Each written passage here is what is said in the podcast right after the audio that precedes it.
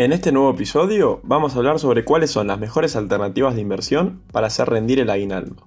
A continuación, vamos a mencionar qué activos pueden presentar un buen retorno de cara a los próximos meses, teniendo en cuenta los diferentes objetivos de cada ahorrista. Noticias de Mercado, el podcast de YOL Invertir Online. En primer lugar, comentaremos algunas alternativas que pueden ser muy interesantes para las personas que tengan como objetivo ganarle a la inflación en Argentina. Desde el equipo de research de YOL Invertir Online, sugerimos una cartera de renta fija con la cual se apunta a ganarle a la inflación estimada para los próximos 12 meses.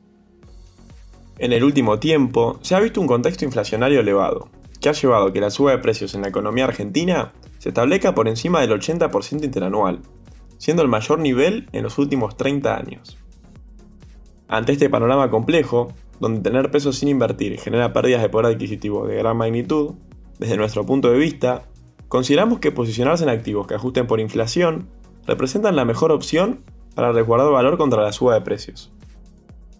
A continuación, vamos a dar a conocer algunas alternativas que creemos que pueden ser útiles para potenciar sus ahorros, a la vez que también permite proteger su capital ante la suba de precios de la economía argentina. Para las personas que quieran invertir pensando en algún gasto de corto plazo, como pueden ser vacaciones, sugerimos sumar el bono dual TDJ23. Este instrumento tiene una estructura particular que no ofrecen otros bonos disponibles en el mercado de capitales. El bono en cuestión va a pagar el ajuste de capital mayor entre la evolución del índice SER y la evolución del tipo de cambio oficial. Este instrumento vence en junio de 2023 y tiene un rendimiento anual esperado del 127%. Por otro lado, y para aquellos inversores que desean tener una opción más simple, se cuenta con el fondo común de inversión AdCap Wise Capital Growth, cuya tenencia tiene una gran proporción de instrumentos SER con vencimiento anterior a 2024. Este fondo está posicionado tanto en letras como en bonos SER, ofreciendo así cobertura de inflación con distintos plazos de vencimiento y rendimiento. A su vez, cuenta con una parte en bonos duales, ofreciendo cobertura parcial contra el tipo de cambio oficial. En segundo lugar, ahora nos concentraremos en otro objetivo, que puede ser ideal para aquellos inversores que quieran tener sus ahorros en dólares. En esta línea, consideramos que sería una buena idea apuntar a las obligaciones negociables.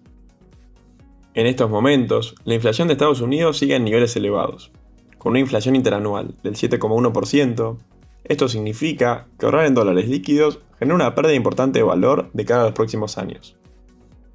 Para el que no lo sepa, las obligaciones negociables son bonos emitidos por empresas privadas que, al igual que otros instrumentos de renta fija, pagan cupones y se pueden amortizar en cuotas o a la fecha de vencimiento, dependiendo de las condiciones propias de cada una. Por lo tanto, podrían entenderse como instrumentos similares a los bonos soberanos, pero emitidos y respaldados por los activos e ingresos de empresas privadas de primer nivel. Es por esto que sugerimos la obligación negociable de Telecom, que tiene vencimiento en agosto de 2025 y ofrece una estructura de pagos interesantes. Paga cupones de manera semestral a una tasa anual del 8,5% y paga cuatro amortizaciones de capital anuales a partir de 2023, reduciendo el riesgo al no acumular todo el capital al vencimiento.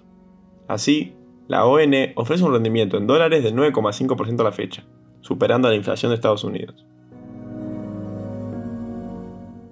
Por último, pensando en los inversores que quieran potenciar su inversión con un objetivo de ahorro a más de un año y con una tolerancia de mayor riesgo, sugerimos tener CDRs de grandes empresas de Estados Unidos.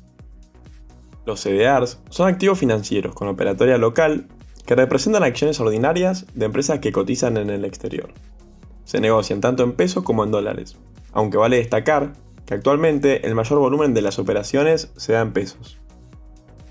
Gracias a estos instrumentos, un inversor argentino tiene la posibilidad de invertir en las empresas más importantes del mundo sin necesidad de contar con una cuenta en Estados Unidos.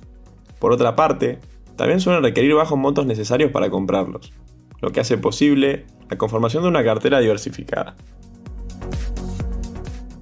Tras las caídas sufridas en los últimos meses en los mercados norteamericanos, una gran cantidad de activos se encuentran en niveles de sobreventa y, a su vez, retomaron precios de evaluación mucho más atractivos, presentando una interesante oportunidad de compra.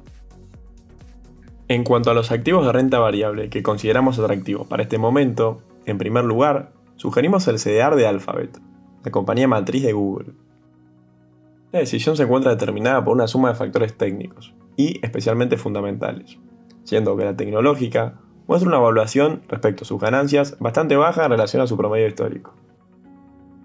Luego, creemos que sería óptimo tener exposición en el CDR del ETF del SP500. Es el ETF más antiguo que cotiza en Estados Unidos, siendo a su vez uno de los de mayor cantidad de activos bajo custodia, y también cuenta con el mayor volumen de operaciones. Por último, recomendamos diversificar las inversiones de renta variable mencionadas, sumando exposición también a las grandes empresas argentinas. El Fondo Común de Inversiones Premia Renta Variable Invierte en las empresas del índice Merval y en el año viene obteniendo un rendimiento del 88% en pesos, ganándole tanto al dólar financiero y empatando los altos niveles de inflación actual. Para los oyentes que quieran saber más alternativas de inversión de cara a los próximos meses, recomendamos que vean los portafolios sugeridos de Argentina y Estados Unidos, que se encuentran disponibles en la página web en la sección de Research. Y así terminamos este tip de inversión de YOL Invertir Online. Recuerden compartir el episodio, si les gustó y les sirvió, y sigan atentos en Spotify para no perderse ningún contenido. Nos encontramos la próxima semana. Te esperamos en la próxima edición de Noticias de Mercado, el podcast de YOL Invertir Online. Para más información visita nuestro sitio www.invertironline.com y encontrarnos en nuestras redes sociales.